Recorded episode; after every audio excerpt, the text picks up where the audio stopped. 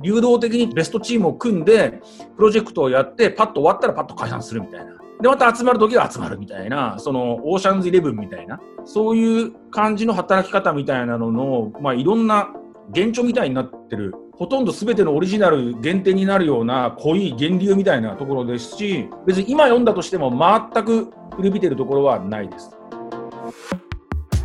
こんにちは、りょかちです。今日もマイベストブックスではゲストのストーリーとともに一冊の本を紹介します。今回の一冊はトム・ピーターズのサラリーマン大学習作戦1ブランド人になれ。ビジネス本の著者で有名なトム・ピーターズがイケてる人材ブランド人になるためのマインドや行動を記した本です。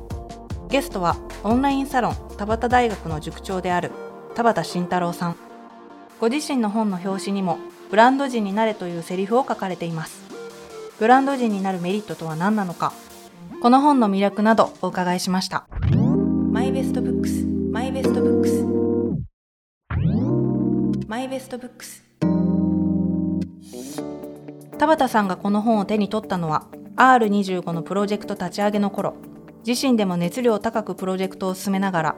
偶然この本に出会ったそうです。当時リクルートで R25 のプロジェクトを立ち上げようとしててでなんかそのセクシープロジェクトで差をつけろっていうのが、まあ、大げさにその歴史に残るようなすごいプロジェクトってどうだみたいなことをいろいろ書いてる本で最初はそれそのタイトルにすられてそれをまず手に取ったんですよね。でセクシープロジェクトで差をつければ差をつけるっていい本なんだけど3部作で出てて一緒にとってついでにと思ったブランド人になれの方が僕にとってはすごい面白くて。この本を読んだのはまさにブランド人への第一歩を踏み出そうとしていた時ブランド人になるにはまず有名になることよりも先に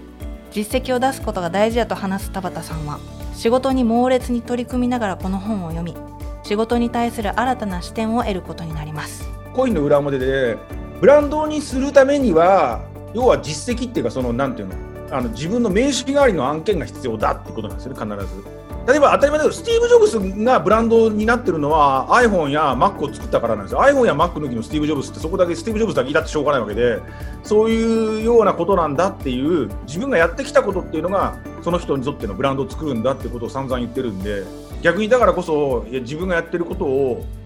そういうふうな目で見て、中途半端になんだろう会社の役員会でどう通るかとかっていうことよりは本質的にそれって世の中的にどんなインパクトあるんだっけみたいなことをすごくやっぱり大事にしようと思ったのはそういう部分ありますね。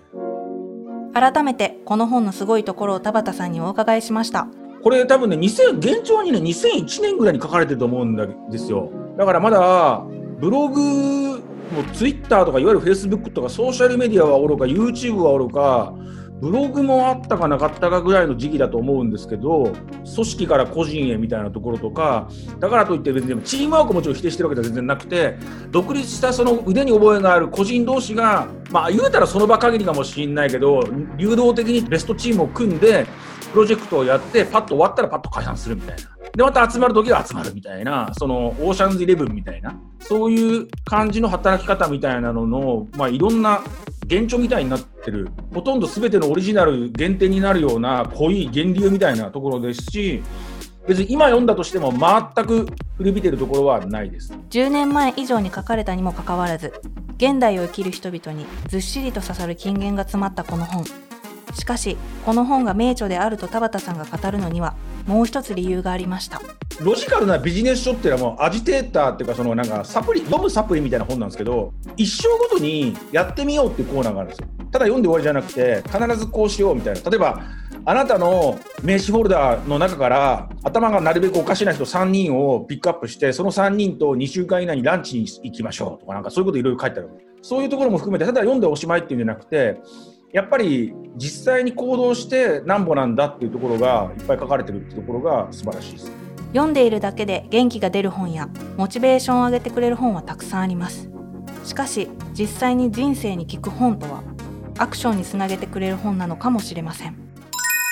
ああ読まずに本の内容が全部分かったらいいのにな。そんなことできるわけな。あオーディオブック。オーディオブックなら読む必要なし。はい本を読まずに聞きます1万点以上が月額750円で聞き放題ヒマラヤ聞き放題今なら30日間無料田端さんにブランド人になるメリットは何ですか？と聞くと、田畑さんは自由であることを挙げてくれました。やっぱり大事なんですよね。行きたい時に場所に行き、やりたい時にやりたいことをやって、行きたい時に言いたいことを言うみたいな。まあちょっと理想すぎるかもしれないけど、すごい田畑さんの一番大大事なもんなんですか？大体確かになんか自由自由自由じゃないですかみたいな。言うんだけど、そしたらみんなそんななんでそんなにじでもなんだろう僕にとって自由が大事っていうのでめちゃくちゃなんか当たり前中の当たり前すぎて考えたことなかったんだけどな。自由が大事と聞いた時まさに心からうなずく私のような人がいる一方で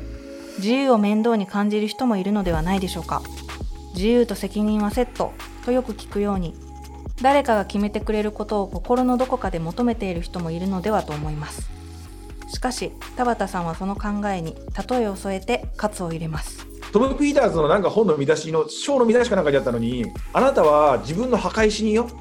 本当はもっとすごいことができたのに上司が許さなかった。田慎太郎1975から 20XX ここに眠るとか書きたいかって書いてあるわけですよ。死ぬ時のその時世の句じゃないけどよくアメリカ人とかそういうなんかあの破壊しに書いてあるけどそういう好きなそんなバカな話ないだろうと。いや本当そうだよなと思うわけですよ。そのだから上司が許してくれないとかさ、まあ、あとは探偵家族がなんか嫁が許してくれない旦那が許してくれない親が許してくれないとかアホかっていうかもう自分の人生に自分が責任自分以外に誰が責任持つのみたいなすごい思いますからだから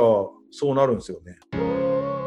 最後に人生に聞くこの一冊についておすすめの読み方を聞きました。いやだから実際にやってみようって必ずこれついてるんだけどやることですよね。読んでおしまいじゃなくて実践し続けるってことが大事だと思います。ちょっとずつでもいいけど毎日。俺これおすすめは